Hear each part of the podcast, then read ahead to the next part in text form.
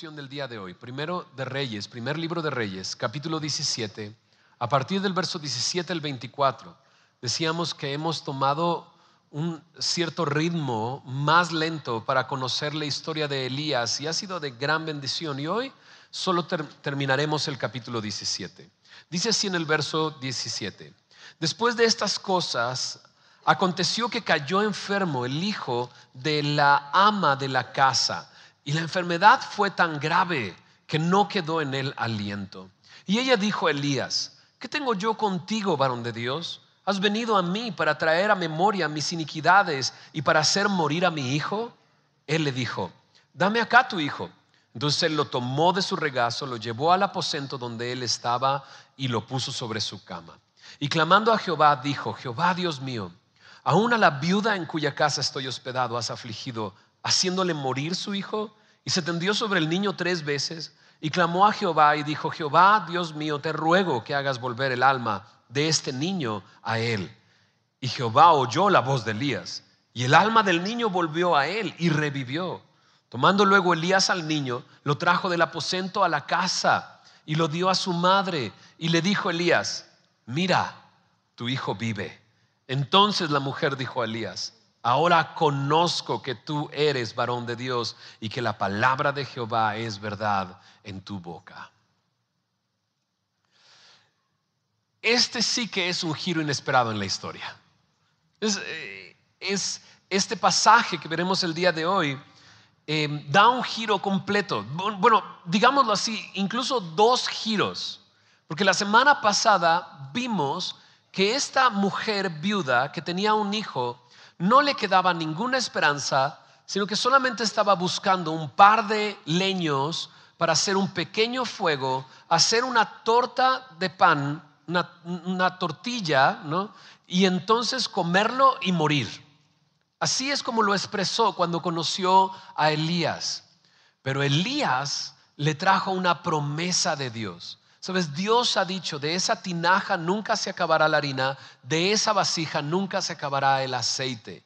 Y comenzó ella a ver la mano de Dios día tras día. Cada vez que se sentaban a comer, veían un milagro de Dios proveyéndoles y sustentándoles. Y decíamos la semana pasada que es muy probable que en esos tiempos de comer, Elías le está compartiendo quién es Dios. Porque ¿quién no preguntaría? ¿Quién es tu Dios que hace estas cosas?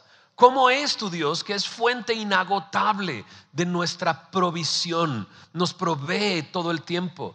Y, estoy seguro que Elías le dio un buen repaso a la ley, ¿no? a la historia de Israel, a hablar del poder y la obra de Dios en medio de su pueblo.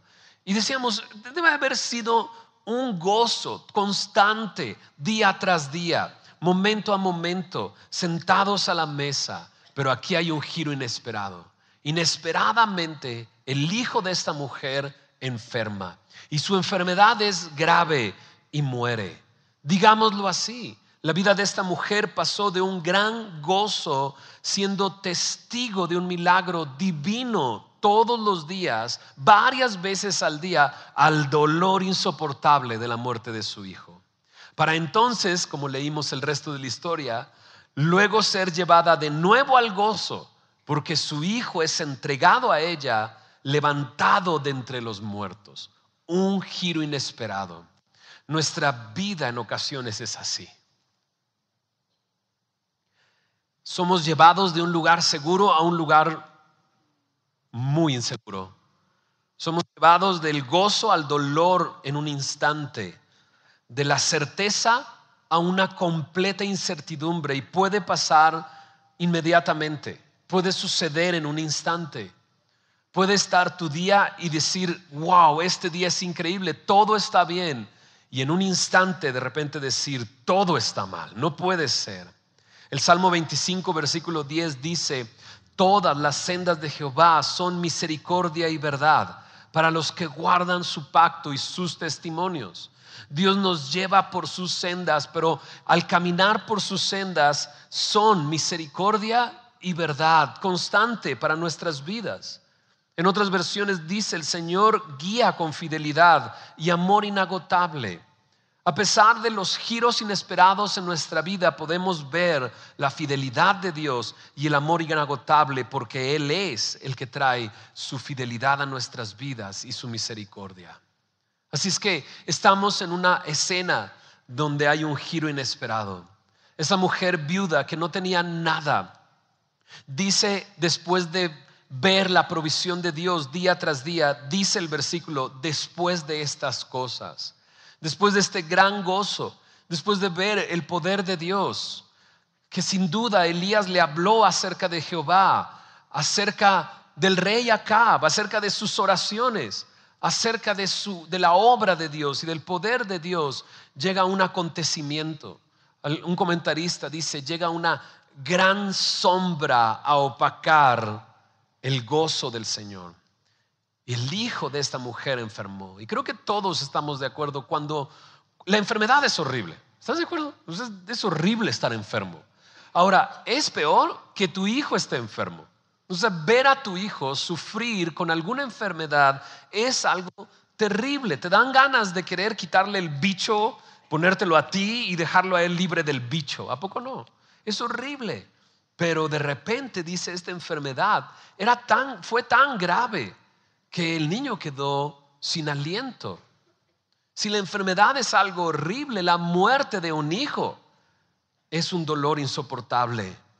Y ves la escena y no puede ser más terrible. Cuando han gozado del favor constante de Dios, se vuelve algo casi inentendible. si todo estaba bien. Dios ha sido fiel con ellos. Y de repente, ahora, en sus brazos, esta mujer tiene a su hijo muerto. Recuerda que ella fue la que le dijo a Elías, y vamos a hacer un, un pedazo de pan, un bocado de pan para comer y morir. Pero ha experimentado, quizás no los dice exactamente, pero probablemente dos años la provisión constante de Dios y ahora tiene a su hijo muerto en sus brazos. ¿Sabes? Un padre nunca, menos una madre nunca y mucho menos una madre viuda nunca debería enterrar a su hijo. Nunca un padre debería enterrar. Eso, debería ser al revés. Nuestros hijos deben de enterrarnos. Pero nosotros enterrar a un hijo, esto, esto, esto parece que está mal. Es definitivamente un giro inesperado en la historia. ¿Qué es lo que está pasando? El niño está sin aliento, no respira en el verso 21 va a hablar de cómo el alma dejó el cuerpo. Santiago 2.26 dice, el cuerpo sin espíritu está muerto, no hay duda. Esta mujer tiene a su hijo en brazos y el niño no reacciona, su cuerpo está inerte, frío, no respira. Por más que ella pegue su oído a la boca y a la nariz del niño, no hay respiración en el niño. Y la mujer está sufriendo. El dolor es insoportable. Porque imagínate esta mujer. El pasado se rompió porque su esposo murió. Su presente era terrible. Estaba buscando dos leños para nada más comer y morir. Pero llegó el profeta de Dios y ha estado viendo la provisión de Dios, pero ahora su futuro está completamente destrozado. Porque este hijo para esta viuda no representaba aquel que al crecer podía sostener a su madre. Aquel que al crecer podía proteger a su madre. Pero ahora no tiene nada. Todo se ha roto y ella habla. ¿Y qué es lo que va a decir? Ella le dice a Elías, ¿qué tengo yo contigo, varón de Dios? Has venido para traer a memoria mis iniquidades y para hacer morir a mi hijo, eh, tiene tanto dolor que lo que al expresarse, lo que está pasando es que le está echando la culpa al profeta Elías, le echa la culpa de su desgracia. Está sorprendida de lo que ha pasado. Sabes, muchas veces cometemos el error pensando si estás con Dios, si estás bien con Dios, si tienes fe en Dios, nada malo te puede pasar. Nada malo te va a pasar. Incluso como creyentes, cuando compartimos veces el Evangelio, le decimos a la persona, tu vida es un desastre, ¿sabes? Si vienes a Cristo, todo se va a solucionar, todo se va a arreglar, todo va a estar bien, ¿no? Pero tú y yo sabemos que el caminar en Cristo de repente no es así. Y esta mujer está viviendo eso. Está recibiendo el favor de Dios constante, pero ahora está sufriendo. Ahora hay aflicción en su vida. ¿Es verdad que si Dios llega a mi vida no voy a tener ninguna aflicción? No, no es verdad. Es todo lo contrario. Vivimos en un mundo corrupto donde hay dolor y hay muerte y la vida es una batalla constante. El que estemos en Cristo nos ha dado la victoria sobre el pecado y sobre la muerte. El que estemos en Cristo nos ha dado una nueva vida, pero eso no nos hace inmunes a la aflicción. El mismo Jesús en Juan 16, 33, él mismo dice, en el mundo tendréis aflicción, pero confiad, yo he vencido al mundo. La victoria de Jesús en la cruz sobre el pecado y sobre la muerte nos da una esperanza y nos fortalece en medio de las aflicciones, nos da seguridad en el día malo, en el día de la aflicción, pero nunca en la Biblia nos dice aquel que esté con Dios es inmune a los problemas, inmune a la tribulación. No es así. Incluso Pablo cuando le escribe a Timoteo le dice, segunda de Timoteo 3:12, también todos los que quieren vivir piadosamente en Cristo Jesús padecerán persecución. No, no, me sorprende esto de padecerán persecución, me sorprende esto, todos. todos. ¿Qué quiere decir vivir piadosamente? Todos los que quieran vivir agradando a Dios, adorando bien a Dios. Dice, todos padecerán persecución. Incluso Pedro escribe su primera carta hablando de la persecución que vivían como creyentes. Y él le dice a, los hermanos, y nos dice a nosotros el día de hoy, amados, no os sorprendáis por el fuego de prueba que os ha sobrevenido, como si alguna cosa extraña os aconteciese. Pedro me encanta porque comienza diciendo, amados, si te acuerdas que Dios te ama, ¿verdad? Es prácticamente lo que le está diciendo, ¿sabes? Eres amado por Dios, ¿verdad? Dios te ama, ¿verdad? Entonces no te sorprendas. ¿Por qué prendes, como si algo extraño te esté sucediendo. En el mundo tendréis aflicción, pero confiad, yo he vencido al mundo. Y esta mujer está haciendo probada su fe. Ha estado escuchando tantas veces acerca del Dios de Israel, de boca de Elías. Y ahora tiene a su hijo en brazos y está muerto. En otra versión, las palabras de esta mujer se leen así. ¿Qué me has hecho, hombre de Dios? ¿Has venido a castigarme por mis pecados y a matar a mi hijo? Y, lo escuchas y dices, pero, pero ¿por qué dice eso? Porque el profeta no vino a eso. Entonces sabemos a qué vino. Vino porque Dios lo mandó con una mujer viuda. Y no es cierto lo que está diciendo. Lo que trajo el profeta fue la provisión de Dios, una promesa de Dios. Y ellos han estado viviendo en base a esa promesa y las bendiciones de Dios se han derramado sobre esta mujer y sobre su hijo. ¿Y qué está pasando? En un comentario cultural de este pasaje dice que en ese tiempo los profetas eran considerados como personas peligrosas. Estar cerca de uno era un riesgo para tu vida. Porque los dioses, entre comillas, podían bendecir o maldecir. Y, los profetas representaban a esos dioses. Tenerlos cerca era estar en riesgo de que Dios pudiera bendecirte y maldecirte en cualquier momento. Y lo que ella está haciendo es presuponer que la muerte de su hijo es un castigo por algo que ella ha hecho. Y la atención del Dios se atrajo a ella porque ahí está el profeta. Entonces, que el profeta esté ahí es muy costoso para la mujer. Le echa la culpa a él, pero al mismo tiempo se siente culpable. ¿Lo viste? Dice, has traído a la memoria mis iniquidades. No nos dice qué pecado, si un pecado en el pasado, si un pecado reciente o un pecado que ha continuado. No nos dice, pero ella se siente culpable y piensa, Dios castigó a mi hijo por algo que yo hice. El niño está muerto, está en sus brazos y ella tiene un profundo dolor y busca culpables. Lo encuentra en Elías y lo encuentra en su pasado o en su pecado. Pero el niño está muerto. ¿Por qué está muerto? ¿Será que Dios la ha castigado? ¿Será que es cierto lo que ella está diciendo y es culpa de que Elías está en su casa y por eso su hijo está muerto? Hay un momento en Juan capítulo 9 donde Jesús está entrando a una ciudad y cuando entra sus discípulos van con él y dice en Juan 9 que vieron a un hombre ciego de nacimiento. no es que haya quedado ciego, que veía y quedó ciego, no, él nació ciego. Y entonces los discípulos le preguntan al Señor, rabí, ¿quién pecó, este o sus padres, para que haya nacido ciego? En el pensamiento de ese tiempo era, o sea, alguien tuvo que hacer algo para que él naciera ciego. O sea, no puede ver. Entonces, ¿quién pecó? ¿Sus papás o él? Y la pregunta es bien extraña. O sea, ¿él pecó antes de nacer? ¿Y por eso nació ciego? Y, Jesús, es sorprendente lo que, lo que les dice.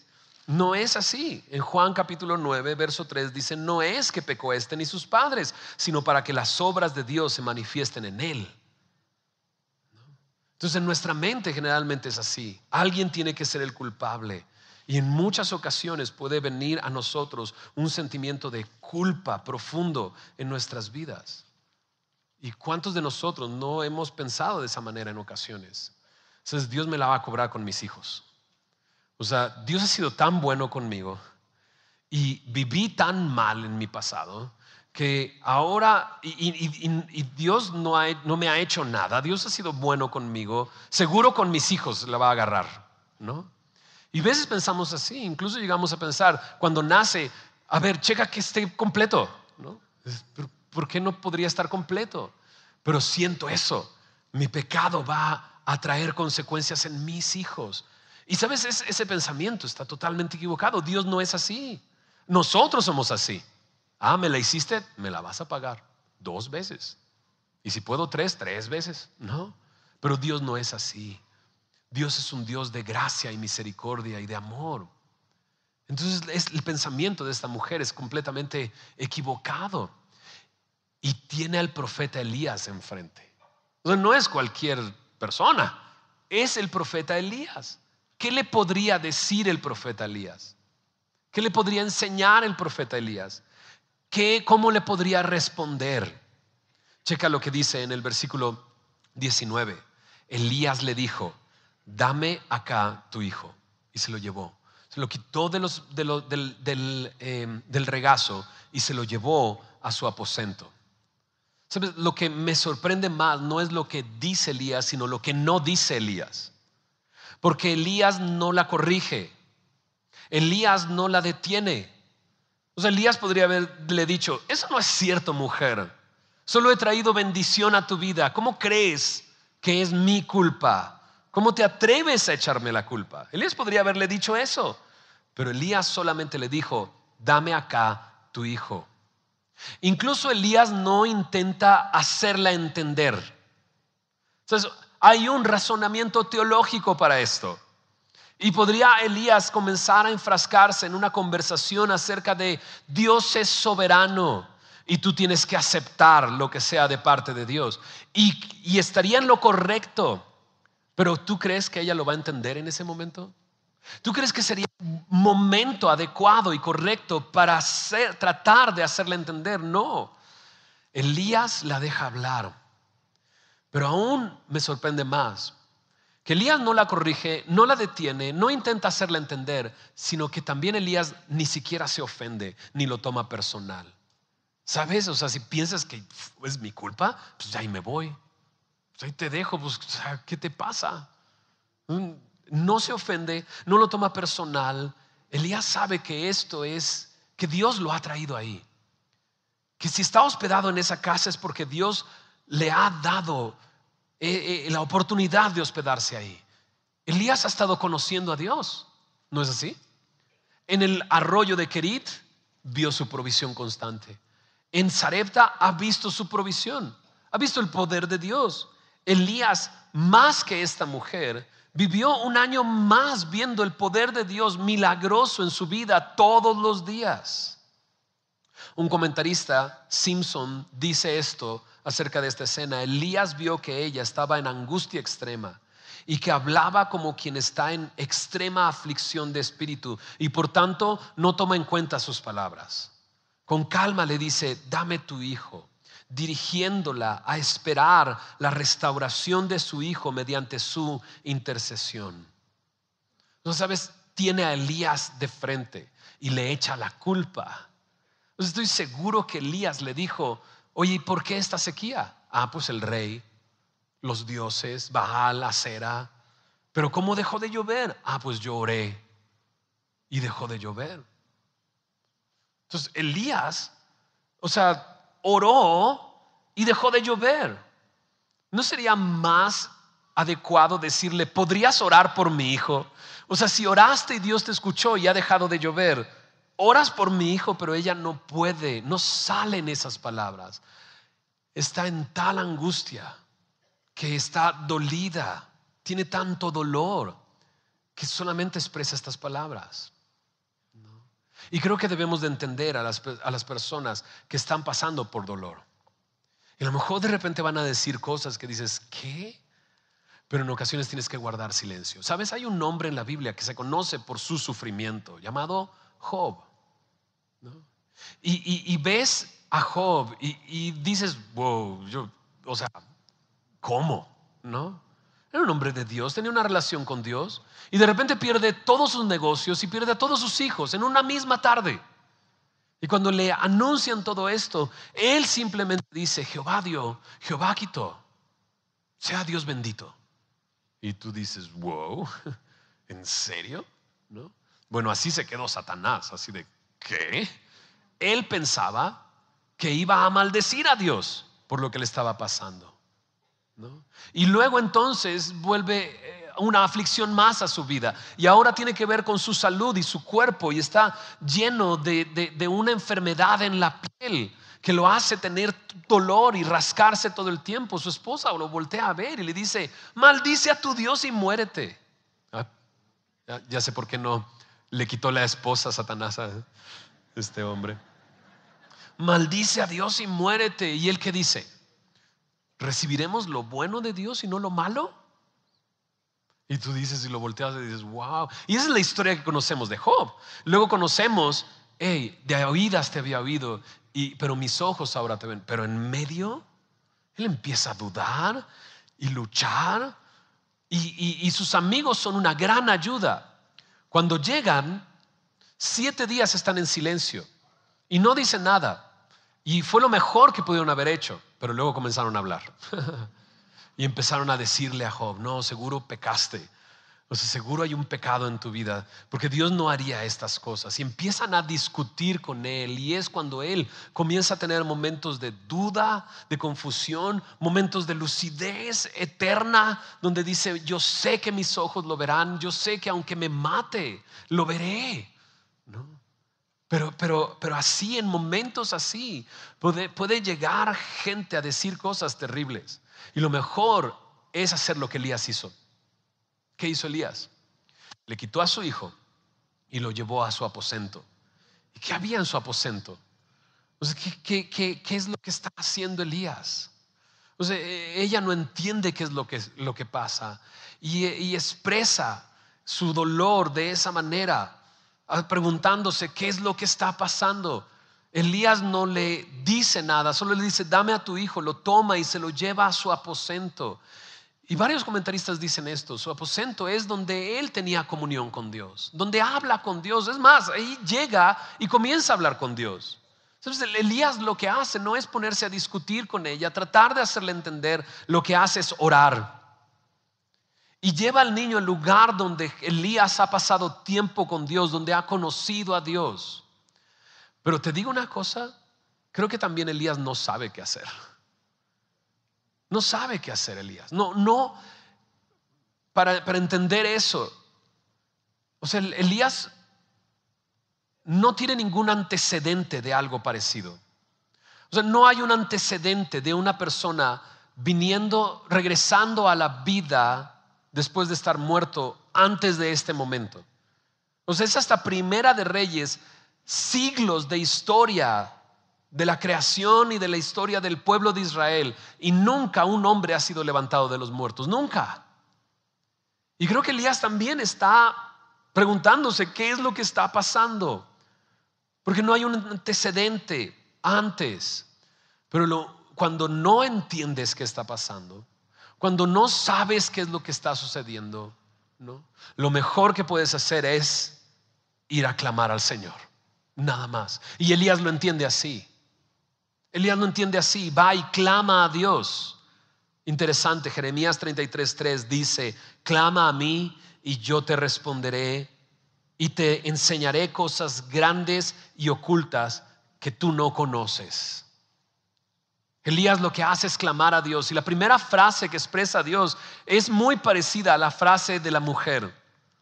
Le dice a Dios clamando, Jehová Dios mío, aún a la viuda en cuya casa estoy hospedado has afligido, haciéndole morir su hijo. Prácticamente Elías le está diciendo a Dios, ¿qué estás haciendo? No entiendo. O sea, tú me trajiste aquí, esta mujer me ha hospedado, hemos visto tu mano todos los días, ¿qué está pasando? ¿Qué estás haciendo? ¿Qué estás haciendo en todo esto? Elías clamó a Dios.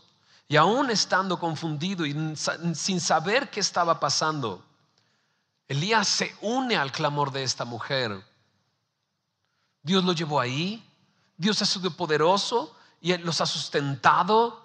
La fe de Elías ha crecido porque ha estado en comunión con Dios constante. Pero, pero lo que le dice es prácticamente, esto no tiene sentido. ¿Tú la afligiste? ¿Hiciste morir a su hijo? No entiendo qué es lo que estás haciendo. Pero Elías tiene una relación con Dios y está hablando con Dios. Está clamando a Dios. No, creas que Elías está levantando el puño delante de Dios y diciendo, pero ¿cómo te atreves? No, no, no. Él está preguntando, ¿qué estás haciendo? Es muy distinto.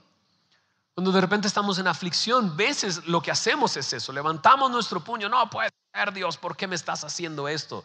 No es esa la pregunta que está haciendo Elías. Elías está confundido. Está preguntándose, ¿qué estás haciendo? Y sabes, es, está bien mostrarse confundido delante de Dios. Está bien venir a clamar a Dios, pero ven y clama a Dios. Ven y busca al Señor. Porque estoy seguro que Dios, aun cuando Elías está, déjame usar esta frase, sacado de onda por lo que está pasando, Dios no está sacado de onda. Y tampoco se va a sacar de onda si Elías llega a preguntarle, ¿qué estás haciendo? No, no se va a sacar de onda. Al contrario, está escuchando.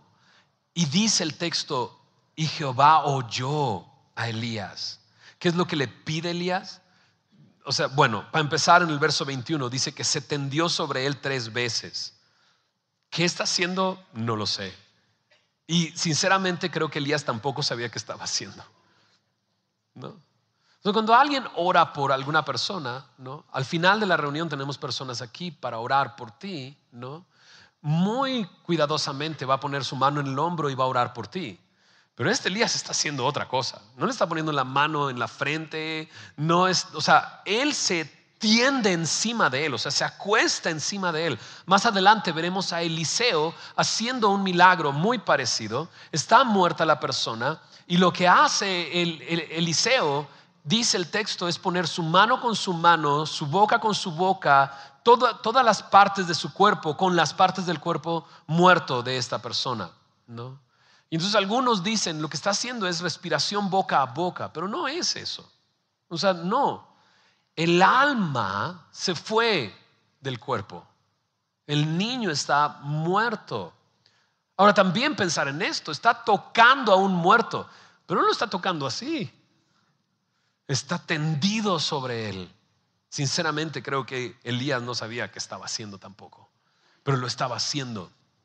Y de repente salen estas palabras de su boca. Clamó a Jehová y le dijo, Jehová, Dios mío, te ruego que hagas volver el alma de este niño a él. ¿No? Y, no sé, a lo mejor estoy imaginando demasiado, y perdóname si estoy imaginando demasiado. Pero veo a Elías diciendo eso y casi, casi cerrando su boca, así de, ¿qué dije? Porque nunca nadie ha pedido algo así. Nunca nadie ha regresado de los muertos. Y aquí está Elías pidiendo algo imposible y sin ningún antecedente. Te ruego, regresa el alma de este niño a él.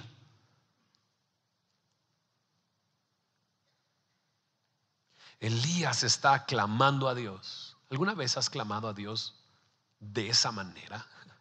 Atreviéndote a pedir algo que pareciera que es imposible. Elías lo hizo. Sé que tú puedes hacerlo, Dios. Suena una locura, Dios, lo que te estoy pidiendo. Pero te pedí que cerraras los cielos y los cielos fueron cerrados. Te ruego, regresa el alma de este niño a él. Y ahí está la oración. Y la leas, la lees y yo quedo. Y lees el siguiente versículo y dice: Jehová oyó la voz de Elías y el alma del niño volvió a él y revivió. ¿Qué? Dios contestó. Pregunta, ¿por qué contestó? Pues ya estaba viendo que Elías estaba haciendo cosas bien raras, pues dijo, mejor ya deja de hacer esas cosas raras. No. Oh, mira cómo ora y qué fervor tiene. No.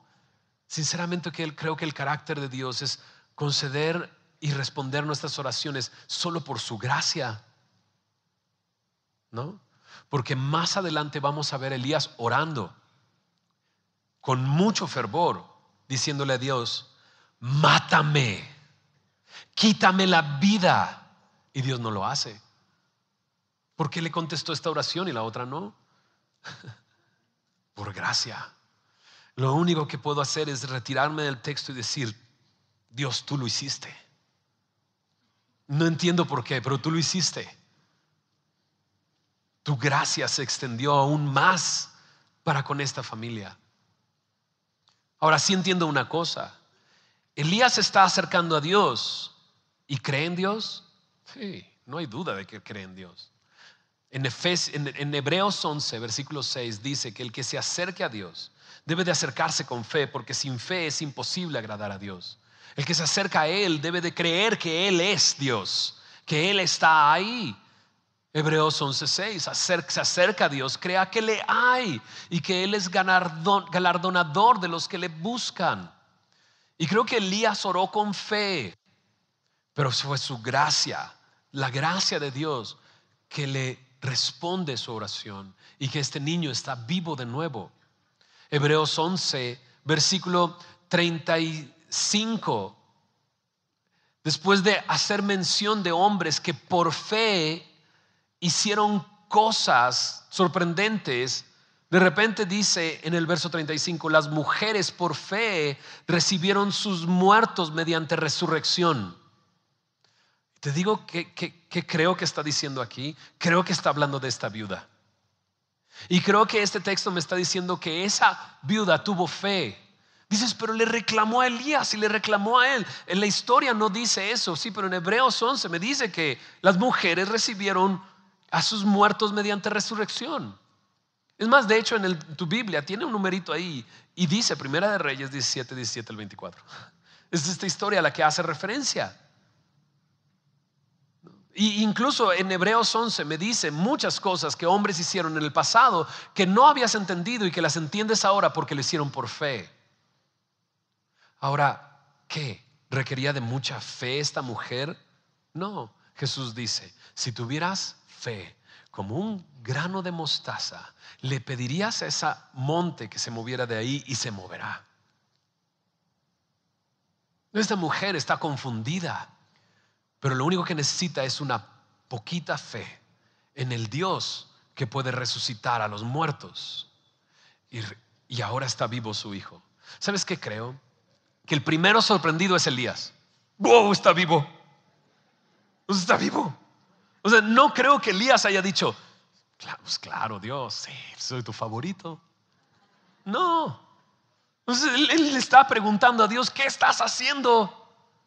Sea, creo que en el primer momento en que el niño mostró eh, indicaciones de vida, Elías se retira y lo ve y dice, está vivo. Lo subió como un trapo. Y ahora el niño está moviéndose y abriendo los ojos. Y dice, que, dice el texto, tomando luego Elías al niño, lo trajo del aposento a la casa.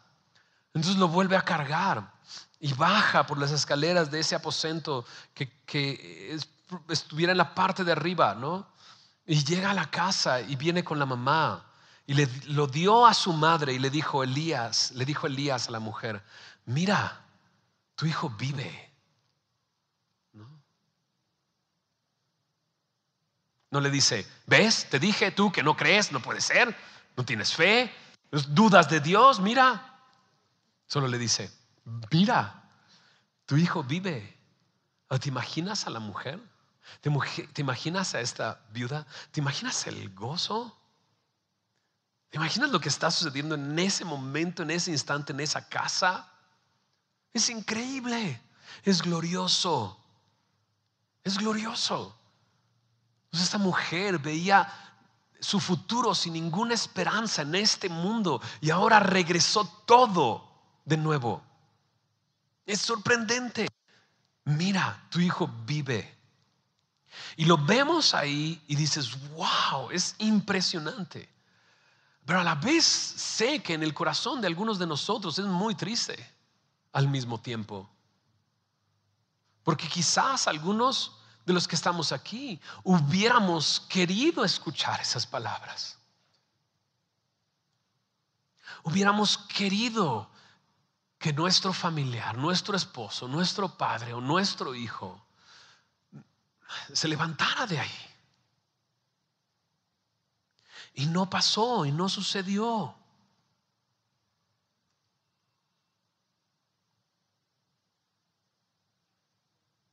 Y lo único que puedo decir es que Dios ha prometido vida eterna por medio de su sacrificio en la cruz del Calvario, pagando nuestros pecados. Él ha prometido vida eterna. Él ha prometido vida eterna. Y aquellos que han muerto en el Señor, que han partido de este mundo en Cristo, la Biblia me dice están en su presencia el día de hoy. Y eso es lo que dice su palabra. Y a lo mejor en este tiempo no pudiste escuchar, mira, tu esposo vive. Mira, tu hijo vive. No lo pudiste escuchar, pero un día lo vas a escuchar. Cuando estemos delante del Señor, en su presencia. El cielo no solamente es un lugar de encuentro con Dios y le veremos cara a cara es un lugar de reencuentro con aquellos que han partido confiando en el Señor. Y dices, pero lo voy a reconocer. Uh, sí lo vas a reconocer. Claro que lo vas a reconocer. Y lo vas a ver con un cuerpo nuevo y glorioso. Dices, porque la última vez que lo vi, ni siquiera pude saber qué es lo que me pedía. Tenía un tubo en la boca. O ya no podía hablar, o ya no entendía nada. Y no pude decirle algunas cosas, sabes que vas a tener el tiempo para platicar y hablar y decir y gozarte. No entiendo cómo va a suceder, sinceramente, en este sentido, porque la Biblia dice que no habrá lágrimas, ¿no? Entonces lo vas a ver y no vas a llorar, ¿no? Porque también hay lágrimas de gran gozo. Y creo que si a lo mejor no, no sucedió en este lado de la eternidad y no escuchaste, mira, tu hijo vive, un día lo escucharás delante de su presencia, porque Dios ha prometido vida eterna. Qué maravilla, ¿no es así? Pero ves la escena y dices, wow. Déjame decir otra cosa. Esto no es común. O sea, no es común, no sucede comúnmente. Es la primera vez que aparece, como ya dijimos. En algunos capítulos más adelante lo veremos con Eliseo, pero no se vuelve a ver, no es común. Que la gente regrese de los muertos no es común. Por eso, cuando Jesús vino con poder, no se tendía sobre las personas, solamente decía, a ti te digo, levántate. ¿Te acuerdas cómo le dijo a Lázaro? Lázaro, sal fuera. Y Lázaro no, ni siquiera se acercó a él. Ni siquiera tuvo nada. Solo dijo, Lázaro, ven fuera. Y entonces veían a Jesús haciendo estas cosas, se espantaban y se llevaban de miedo, porque no es común. No es normal esto. Cuando Jesús entra al pueblo de Naín, hay una gran multitud caminando y dice el texto que llevaban a un joven el hijo de una viuda, la viuda de Naín. Lo llevaban en esta procesión, su cuerpo muerto. Jesús, movido a compasión por esta mujer, se acerca al cuerpo, lo toca y le dice, joven, a ti te digo, levántate. Y dice que el joven se incorporó a la vista de todos. Y en ese momento lo entregó a su madre. Igual que lo que está haciendo Elías, tomó al niño y se lo entregó a la viuda. Eh, Jesús lo hizo, agarrando al joven y entregándoselo a su madre. Está en Lucas capítulo 7 esta historia. Solo quiero que escuches cómo reaccionaron las personas alrededor. Dice ahí, todos tuvieron miedo, glorificaban a Dios diciendo, un gran profeta se ha levantado entre nosotros. Y decían estas palabras, Dios ha visitado a su pueblo. Esto no es común. Esta mujer recibía la presencia de Dios todos los días, cada comida veía el poder de Dios y ahora Dios está visitando su casa y le está trayendo a vida a su hijo, porque es Dios el único que puede dar vida o quitar la vida. Es Dios. Por eso cuando Jesús hizo todas estas cosas, su fama creció. Por eso le llevaban a los enfermos. Jesús es Dios y tiene poder sobre la enfermedad, sobre el reino de los espíritus, sobre los demonios, sobre incluso la muerte. Y ahí está Lázaro, en una escena después de haber sido sacado del sepulcro, sentado, ahí en la mesa nada más sentado. Y todos entraban a verlo ¿está vivo? Sí, está vivo. Pero no estuvo tres días en el sepulcro, sí, cuatro días. Es Dios que da vida a los muertos. Es Jesús que vino a este mundo con un mandamiento del Padre. Tengo poder para dar mi vida, tengo poder para volverla a tomar. Ese es el mandamiento que recibí del Padre, dice Jesús. Y si te pones a pensar a nuestro alrededor, aquí mismo, hay personas que estaban muertas hace algún tiempo y ahora están vivas. La Biblia presenta la muerte espiritual como una realidad en todo ser humano. Todos los hombres han pecado y la paga del pecado es muerte. Estamos muertos espiritualmente. Pero entonces llega el amor de Dios. Él es rico en misericordia y por su gran amor con que nos amó, nos dio vida en Cristo Jesús. En realidad hemos vivido su poder de resurrección en nuestras vidas Estamos aquí, estamos escuchando esta historia, estamos glorificando a Dios en nuestro corazón, estamos, estamos diciendo dentro de nuestra mente, Dios, qué grande eres y qué poderoso eres. Y eso no lo podías hacer antes, estabas muerto.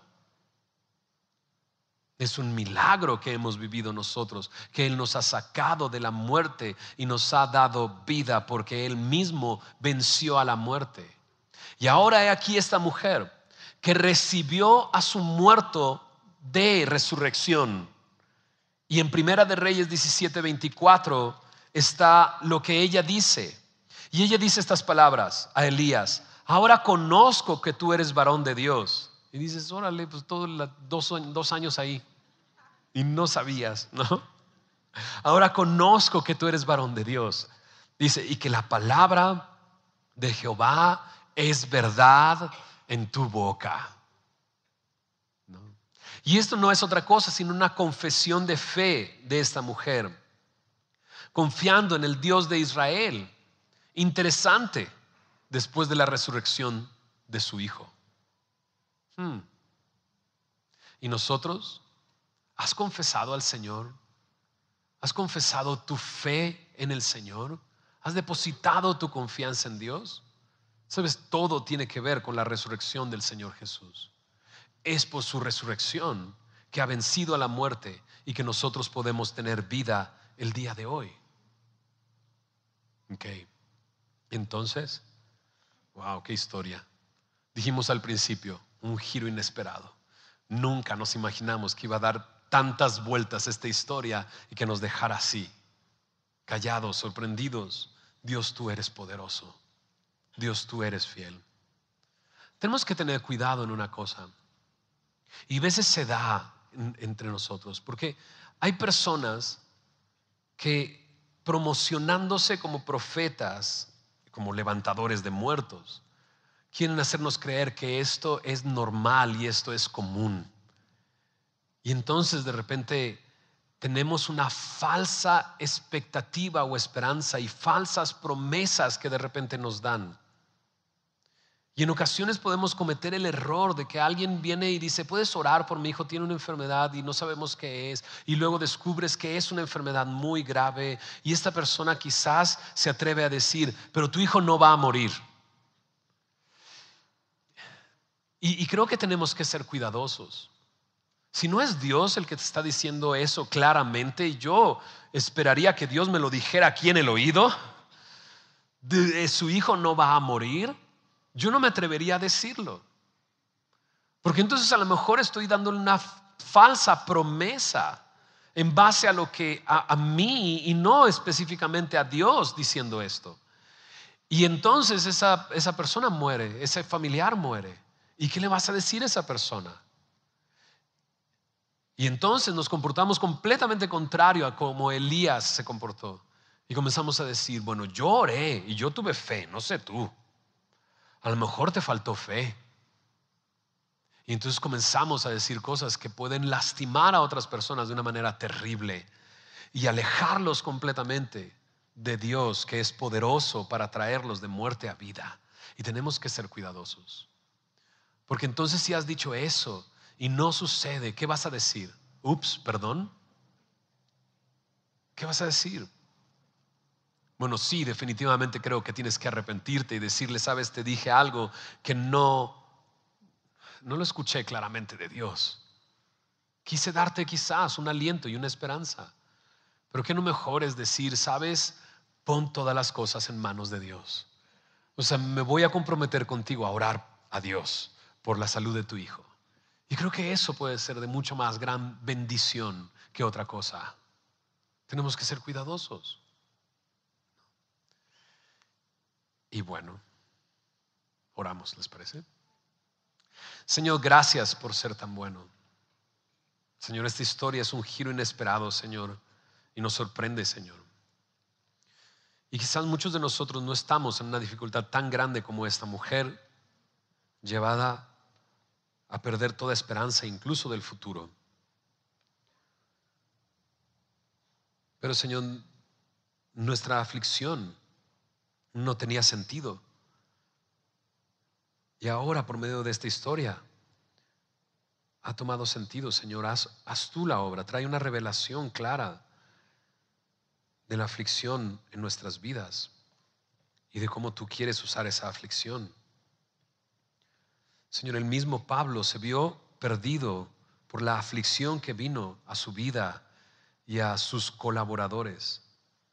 Él mismo dijo que todo eso sucedió para que no confiase en sí mismo, sino que confiara en Dios que resucita a los muertos.